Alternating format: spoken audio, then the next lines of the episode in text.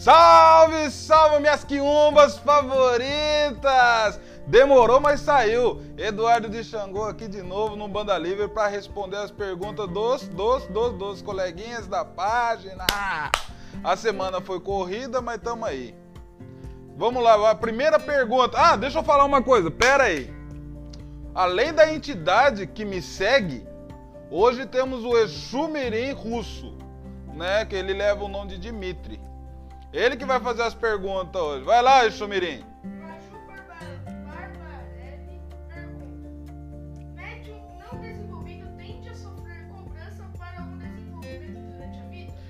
Maju? Maju, é o seguinte, é, você tem o livre-arbítrio de desenvolver ou não, você não vai sofrer. Tem muitas pessoas que dizem que ah, a pessoa que não desenvolve tem alguns problemas durante a vida, que não sei o que. Mentira. Você tem o livre-arbítrio. Se você quer desenvolver ou não quer desenvolver e você não vai sofrer nada em relação a isso. As, as consequências no, da nossa vida, das coisas que nos acontecem, são questões do, do, próprio comportamento nosso ou da sociedade, né? E isso não, não tem nada a ver com o espírito, a não ser quando você está desenvolvendo, aí você começa a fazer as coisas erradas. Aí os espíritos meio que vão cobrar isso aí também, porque eles estão lá para é, nos dar umas orientações também. Próxima.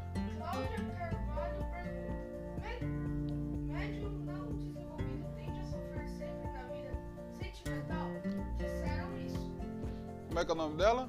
Cláudia Carvalho. Cláudia, você é um médico que não desenvolve não vai sofrer nada na vida sentimental. As pessoas falam para tentar é, argumentar em relação a isso aí, falar que ah, sua vida sentimental não vai para frente porque você não desenvolve. Não, não tem nada a ver isso aí não. Próxima.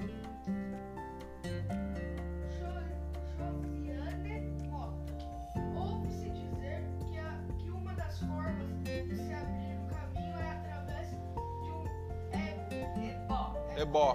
Isso, isso depois de contato no jogo de búzios, mas como não se joga jogo de búzios e nem se faz ebó, por ser em prática das coisas candomblé, como se dá a abertura de caminhos para nós. Então, isso mesmo. Na Umbanda não faz ebó, não se joga búzios e nada disso a busca de abertura de caminho dentro da, da Umbanda, isso requer algum, algumas coisas a gente tem que analisar. Primeiro, a gente vai lá consultar com a entidade, né? A entidade ela vai ver o que está acontecendo. Abertura de caminho também está ligada à reforma íntima, né? Quem nós somos em relação a nós mesmos e à sociedade. Quando a, a gente tem que levar em consideração que tudo que a gente faz volta para a gente. Então, se a gente faz o bem, volta para a gente. As aberturas de caminho também estão nesse mesmo sentido. Né? Buscar sempre a reforma íntima e consultar. Às vezes existem alguns obsessores que não deixam é, abrir o caminho, mas aí é com a entidade, ela vai resolver isso daí também. Não precisa fazer bó, nem jogar bus, nem nada disso. E a Umbanda sempre é de graça.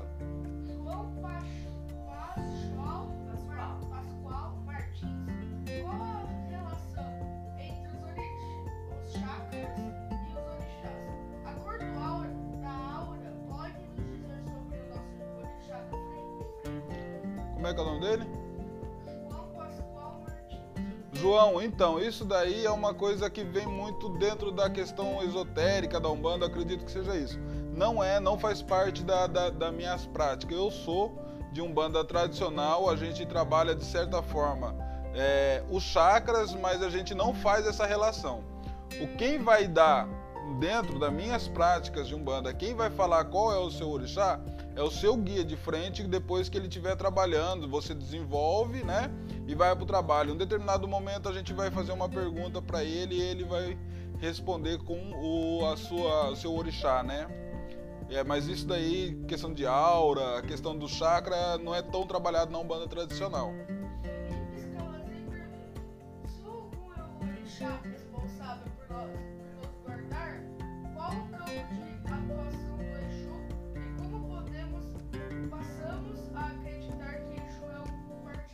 Exu não é guardião somente de porteiras, portas e portões. Exu não é guardião pessoal, Exu não é guarda-costa de ninguém. Exu é guardião de lugar, não é anjo de guarda. É, Exu é guardião de lugar e não anjo de guarda. Então, o Exu ele tá muito mais para um policial que guarda a cidade, que guarda a casa, do que guardião é, pessoal, como as pessoas falam. Estão romantizando o Exu. A relação nossa com o orixá, na Umbanda, eu vou dizer, é, a gente faz louvor ao orixá, né? Então, é, se falar assim para mim assim, ah, mas o que chega mais perto de um guardião na Umbanda seria um caboclo. O nosso caboclo seria muito mais perto de um guardião do que de Exu. Entendeu? A gente, o que, que a gente faz? A gente consegue ativar as forças dos orixás através dos nossos falangeiros. E a gente, esse contato direto com o orixá, dessa, desse culto ao orixá, porque a Umbanda não cultua o orixá, é, fica somente com o candomblé. Seja, seja de qualquer nação, que, ou então o candomblé que cultua o orixá, vunduce ou iquice, né? Mas essa questão da, do falangeiro é o que faz a gente se aproximar do orixá. Deixa eu perguntar uma coisa. Deixo.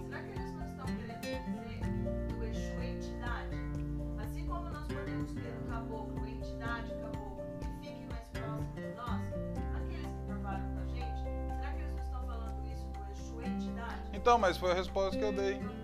A, o, a, a enti- o Exu entidade não é guardião pessoal, não é guarda-costas. Ele tem mais o que fazer. Próximo.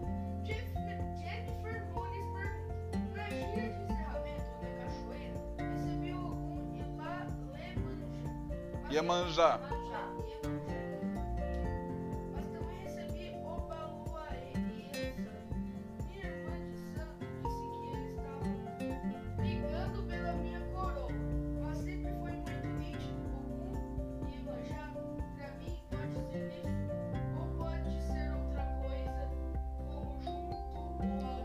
tipo. Então, na Umbanda a gente, a gente trabalha com falangeiro, não trabalha com orixá, né? Esses falangeiros que você recebeu, você não recebeu orixá nenhum, né? Porque para receber orixá tem que ser feito no candomblé. É, você, na Umbanda, a gente pode receber todos os falangeiros de todos os orixás que estão na Umbanda. Isso não quer dizer que você seja de um ou de outro. Eu sou de Xangô com Oxum, mas eu já recebi Ogum, eu já recebi Oxóssi. O único que eu acho que eu não recebi foi o Baluaê, nunca, né? O é o. O Então, trabalho de cura, normalmente, com os falangeiros do Baluaê, trabalho muito bonito que se desenvolve alguns técnicos. então aí a gente, aí a gente vai receber todos esses é, falangeiros.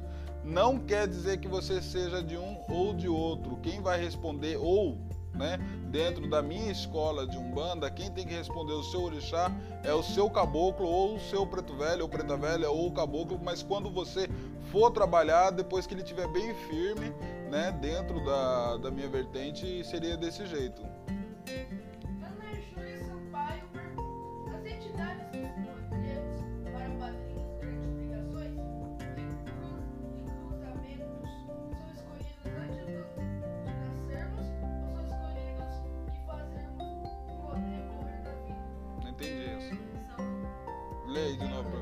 Deixa sua mãe ler um pouquinho, vai.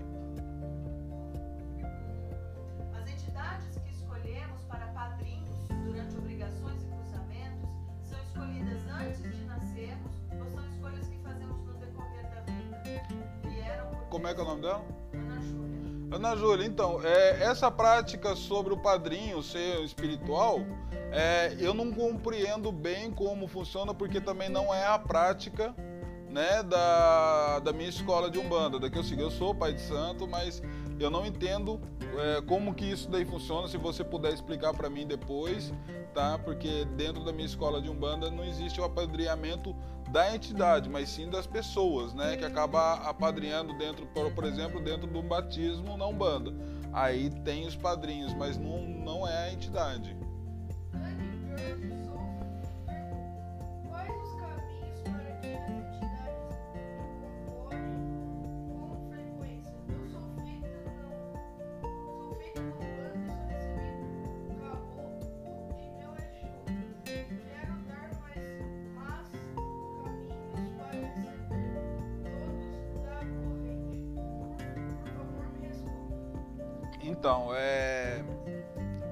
Verdade, o que vai colocar você mais próximo das suas entidades. Como é que é o nome dela?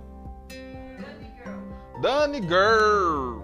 Então, o que vai colocar você mais próximo das suas entidades é o desenvolvimento mediúnico, é o dia a dia do trabalho mediúnico seu na Umbanda. O seu desenvolvimento junto com o seu pai de santo, mãe de santo, dentro da gira de desenvolvimento, é isso que vai aproximar. É, quando você fala sobre feitura dentro da Umbanda, não compreendo, porque quando a feitura é uma parada ligada muito ao candomblé, na Umbanda não tem feitura. Né? Eu não sei o que é isso dentro da Umbanda. Se você puder mandar mensagem no PV para me explicar isso daí também vai ser bem bacana. Mas o que vai colocar você mais próximo das suas entidades é o seu desenvolvimento mediúnico e a sua reforma íntima.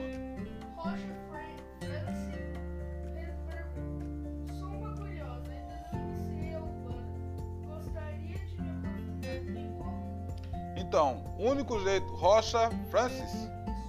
Rocha Francis. Hã? Francis. Então, para se aprofundar na Umbanda, a melhor coisa que você pode fazer é frequentar o terreiro. Né? Sem frequentar terreiro não tem como se aprofundar em nada. Você pode pegar alguns livros para ler, menos é, Robson Pinheiro e o Saraceni. Esses daí você pode colocar de lado, não precisa disso. Né? Mas existem outros livros, por exemplo, do, do Mato e Silva, que seria muito bom ler.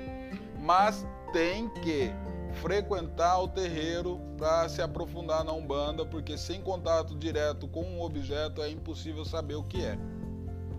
Luana Camargo Quais as diferenças entre a Umbanda, entre Umbanda, Candomblé e Angola? Como é que é? Então, a Umbanda, ela é brasileira. O Candomblé, ele veio, ele é veio, ele é brasileiro também, mas vem do culto da África, né? O culto aos orixás. E Angola, eu não sei o que você está querendo dizer. Talvez você esteja falando sobre o Candomblé de Angola, nação Angola. Nação Angola é, faz é, saudação, faz o culto a Iquice, não a orixá, né? Mas a Umbanda ela é puramente brasileira. Né? Não, a Umbanda segue outras doutrinas, por exemplo, não joga búzios, não cobra por nada, não tem corte animal. Isso está dentro dos fundamentos do Caboclo das Sete Cruzilhadas, junto com o Pai Antônio, junto com o Orixá Malê, que não era um orixá, mas que veio trazendo a Umbanda pra gente em 1908, lá no Rio de Janeiro, com o Pai Zélio. Nádia Regina pergunta: Pode-se frequentar Umbanda e Espiritismo, espiritismo junto? Nádia? Nádia, você pode frequentar Umbanda com o Espiritismo, você pode ir na igreja evangélica, na igreja católica, na Quimbanda, no Candomblé, que a Umbanda não tem problema nenhum com isso. Né? Você um dia você vai escolher aonde você quer ficar, mas mesmo assim você pode frequentar. Eu, por muito tempo, eu já estava na Umbanda, eu ainda ia na igreja evangélica. Para alguns isso não vai fazer sentido nenhum. Eu trabalhei numa casa de Umbanda que alguns médicos trabalhavam em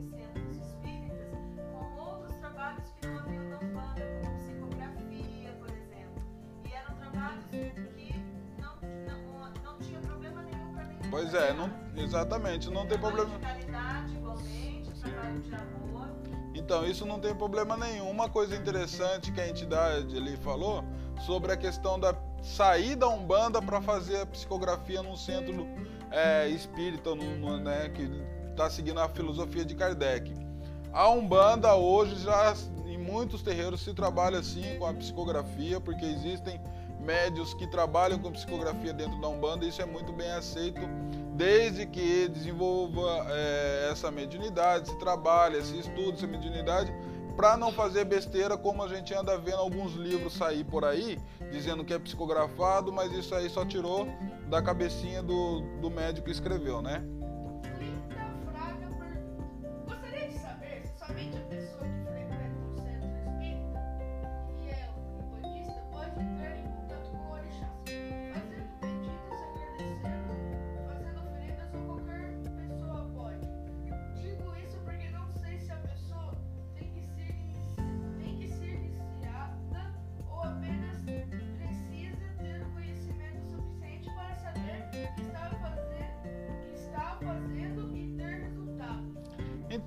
Questão é complicado isso daí. Por quê?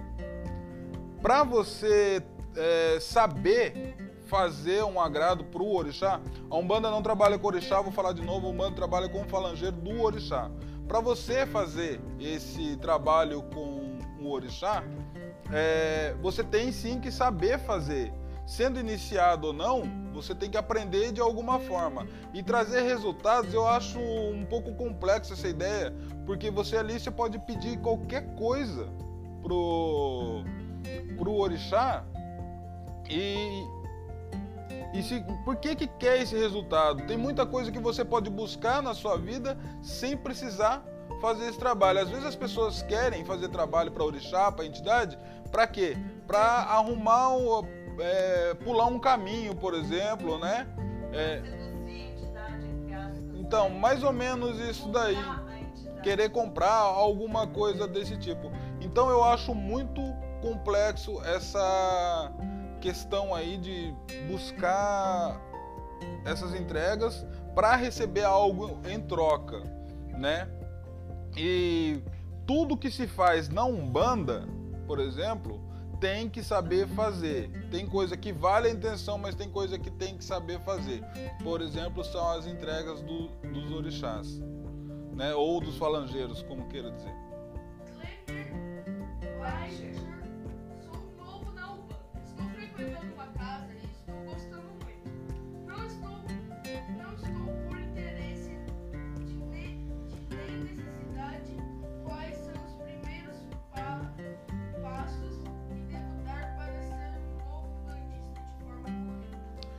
O bandista de forma correta. Primeiro, procurar uma casa correta, sem sem vergonha que a gente acha por aí. Né? Tá cheio de, de um, uma casa correta, uma casa que não cobra, uma casa que te acolhe, uma casa que tem amor, uma, é, são casas que tem doutrina, que tem regra sim, entendeu? Que tem hora para começar, hora para terminar, não faz trabalho tipo hora extra, né? Vamos dizer assim. Uma casa que segue os fundamentos. É, uma casa que segue os fundamentos da Umbanda né? E isso é importante você também estudar muito, né? Para ser um, um, bandista de forma correta também tem que estudar.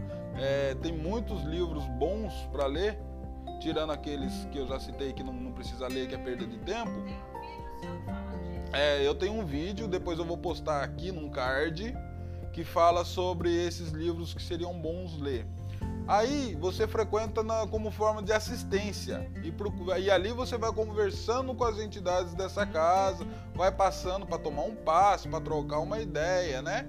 Sobre o que é Umbanda. Pode questionar todas as entidades sobre qualquer coisa que você queira questionar, que a entidade que é trabalhadora já, assim se a entidade que está em desenvolvimento, quer dizer, o médium que está em desenvolvimento, a, a, entidade que ela trabalha, que ela atende a consulência, ela está apta a responder qualquer pergunta que você faça. E ela tem por obrigação responder essas perguntas. Não estou falando sobre curiosidade sua, tipo, ah, qual que é o meu orixá? A entidade ela não tem que responder isso aí, entendeu? Mas, por exemplo, é, dúvidas sobre mediunidade, dúvidas sobre a Umbanda, coisa igual eu faço aqui nesses vídeos, essas entidades elas têm que estar aptas a responder isso para você. Aí, se você sentir vontade, você entra na corrente. Para entrar na corrente tem dois jeitos: ou você é chamado pelo chefe da casa, ou você vai até o chefe da casa e fala que gostaria de entrar nessa corrente mediúnica para começar a desenvolver é, as suas mediunidades. Mas é importante estar sempre numa casa séria, né, com os fundamentos e as regrinhas da Umbanda certinho ali, para depois você não ter problema é, em relação a isso. Eu tive problema quando eu entrei. Tem um vídeo que eu falo sobre isso, né, sobre o que eu enfrentei quando eu cheguei na Umbanda. Beleza? Próximo.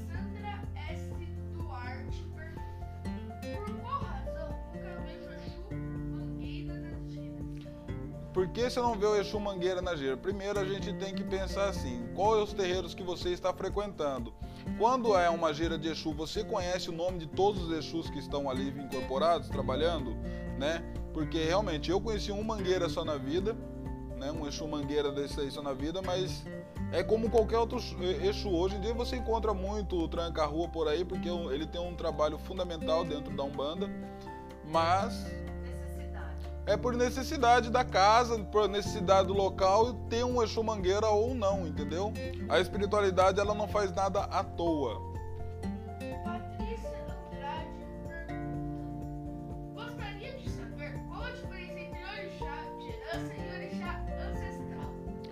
Eu não sei responder isso para você, você tem que perguntar para alguém do candomblé, porque essa questão de é, orixá de herança, orixá é, ancestral, isso daí é coisa do candomblé. A Umbanda ela trabalha com falangeiros, do orixá, como eu já respondi algumas vezes.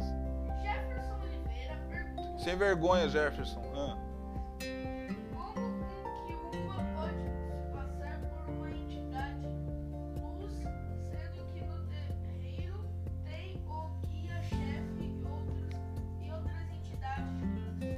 Então, Jefferson, isso daí é uma coisa muito importante, cara, que eu sei que você já sabe a resposta porque você é um sem vergonha. Mas assim, é uma a gente tem que prestar atenção a uma coisa. Tem casas que tá trabalhando com quiumba a vida inteira e eles nem sabem que trabalha com quiumba, né? E isso aí a gente tá vendo aí igual o, o, o nosso o cara que chama a gente de cliente lá, né? A gente sabe disso aí. Mas por que que uma quiumba ela acaba entrando dentro de um, de um terreiro? Que ah, um terreiro sério, mas tem alguém que manifestou uma quiumba. Bom, eles estão ali para testar, cara. E a entidade chefe lá vai deixar que teste, porque às vezes aquela corrente mediúnica ela fica acomodada, achando que não acontece mais nada e esquecem a segurança do terreiro. Isso aconteceu, a entidade que está na minha frente, ela viu isso aí acontecer uma vez e foi muito pesado o que aconteceu. Então aí o que acontece? Deixa essa quiumba passar para ver, para abrir o olho de muita gente e falar, opa, estamos esquecendo de, de fazer certas coisas aqui. Reforma íntima. É, mas a segurança própria do terreiro mesmo. né? Tem um vídeo espírita que, que é dos comediantes que explica essa parada aí que eu acho fenomenal. Eu vou colocar um card dele aqui para explicar isso aí também, né? Aí o que acontece? Deixa passar para ver se as pessoas lá abrem os olhos, porque é, uma coisa que meu pai de santo, o pai Marcelo falava, é uma coisa muito importante. Ela falava assim, Edu, a gente todo dia a gente está sendo testado. O nosso terreiro está todo dia sendo testado. Então o que acontece? É, essa quiumba passou para testar mesmo. E eles deixam, o Exu da, da tronqueira vai deixar essa quiumba passar, o guia-chefe vai deixar a quiumba passar para testar esse terreiro, para testar esse médium, para testar esse pai de santo, para testar toda a corrente, até testar até a consulência para ver se eles entendem re- realmente o, o que é Umbanda. A não ser que o guia-chefe da casa já seja uma quiumba aí, a gente já sabe o que que dá, né?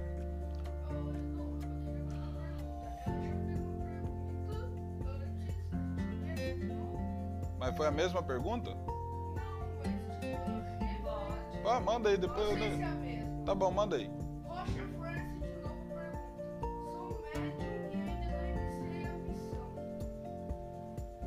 É, então você não iniciou a missão, então você vai procurar um terreiro para desenvolver e iniciar a missão, né? O que mais? Santos Elida pergunta. Sintomas de incorporação. Então, quando as pessoas falam sobre a questão de sintomas de incorporação, eu acho engraçado porque sintoma é sempre algo muito perceptível. Então, eu nunca tive essas questões, né? Aí o que que eu estava pensando em responder? Quando eu estou incorporado, por exemplo, eu sou médio consciente e nunca neguei isso, né? E a minha vida, 18, mais de 19 anos já, sendo médio, né? A, a entidade fala, nossa, nunca passa esses 18 anos seu. Mas já estava com uns 19 anos, eu acho, já aí de mediunidade trabalhada. O que acontece? Quando eu incorporo, eu não consigo mais me mexer. Eu vejo tudo, sinto tudo, inclusive contato na pele, assim, eu sinto também, né? Sinto o cheiro de tudo, mas eu não consigo me mexer. Quem mexe é a entidade que incorpora. Fala, entidade. Cada mediunidade é única. Cada um sente de uma maneira diferente. Tem Exatamente. gente que vai sentir calor, tem gente que vai sentir frio, tem gente que vai ter vontade de chorar, tem gente que vai ter arrepio, tem gente que não vai ter nada disso. Então não dá pra responder. Eu ia chegar nessa parte. Aí, é, então, eu tô falando de mim, por exemplo, né? Mas é igual a entidade falou, cada pessoa vai sentir esses sintomas que vocês falam de uma forma. Tem gente que logo de primeiro já fica semi-consciente. Aí é só aqueles flash.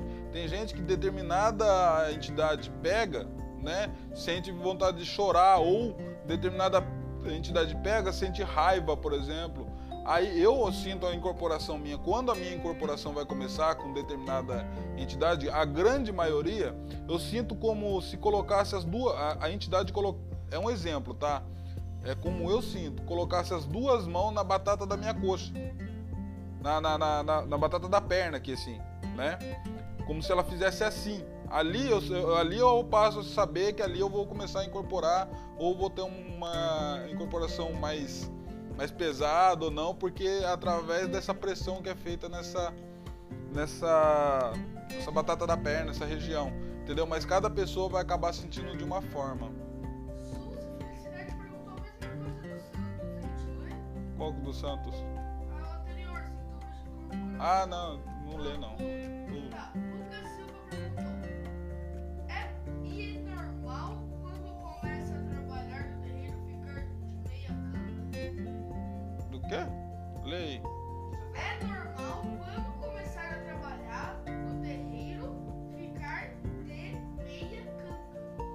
sei que é meia canga, não, não, tenho nem, nem ideia.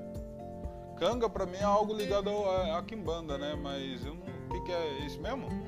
Bom, como é que é o nome dele? É. Ô Lucas, depois você manda no PV isso aí pra mim aí que eu não sei o que, que é, tá bom? Próximo.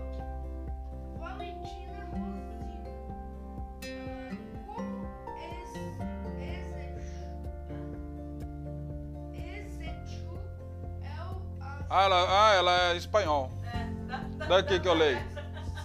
Deixa eu ler. Ela tá. É. é.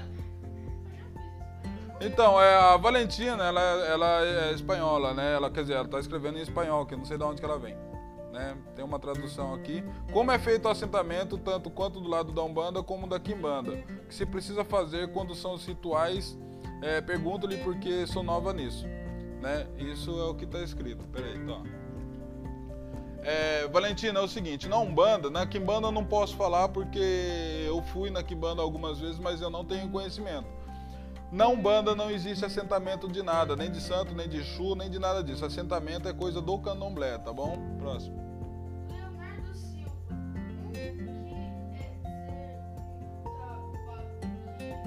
O que é ser um atabaqueiro? Como é que é o nome dele? Leonardo. Leonardo, é o seguinte. É, ele escreveu, deixa, tá bom.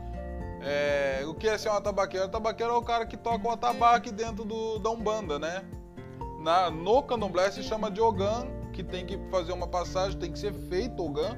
Faz uma deitada lá, isso aí o, o, o Caio pode, o Caio Soares depois ele pode responder isso aí pra gente, como foi feito o processo dele, né? É, mas na Umbanda o tabaqueiro é quem toca o atabaque, que transmite aquela energia. A Umbanda, olha só, vou falar uma coisa muito legal. Atabaque na Umbanda não é fundamento. A Umbanda não tem fundamento com atabaque nenhum. O certo seria incorporar sem atabaque, tá? As pessoas acham que aquele modelo, a minha casa também tem atabaque e eu não fico sem. Mas dizer que é fundamento, não é fundamento. Os filhos dessa casa também a gente faz um desenvolvimento deles sem atabaque. Sem atabaque, sem canto, sem palma, sem nada. Só a gente fala, olha, a gente vai firmar tal entidade, essas pessoas eles vão ter que começar a trabalhar para firmar. Depois no, no trabalho a gente até coloca atabaque, né, para para essa energia, mas tem que aprender a, a- a trabalhar sem atabaque. Última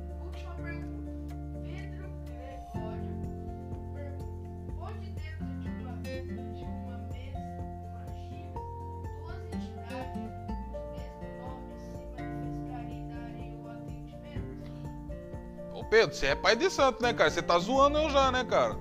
É, é o seguinte, é normal, cara. Uma falange, por exemplo, de tranca-rua das almas tem mais de 100, mais de 200 tranca-rua das almas. Então é normal você encontrar dentro de um terreiro duas entidades com o mesmo nome. Comum pra caramba. Em dois médios diferentes, óbvio, né? Mas em dois. É, em dois médios diferentes tem entidades do mesmo nome. Eu trabalhava, eh, quer dizer, trabalhava não, eu trabalho com Exu Marabô. Meu pai de santo chegou a trabalhar com Marabô também, né? E tinha um outro irmão de santo no mesmo terreiro que eu trabalhava com Marabô também. Era três Marabô do mesmo terreiro, né? Acabou? Então é isso aí, gente. Isso aí foi um vídeo de resposta que já tava demorando para sair, né? Agora eu vou na casa da sogra bater um rango porque eu tô com fome, porque eu sou de Xangô, né? E, a... e esses espíritos que me acompanham também vão comigo, mas olha só, não deixem de se inscrever no canal, entendeu? para incentivar aí a gente fazer mais vídeos e ativa o sininho, sabe? Sininho. Então, ativa ele aí e já era que Oxalá abençoe todo mundo e Pai Xangô vai na frente. Axé. Tchau. Música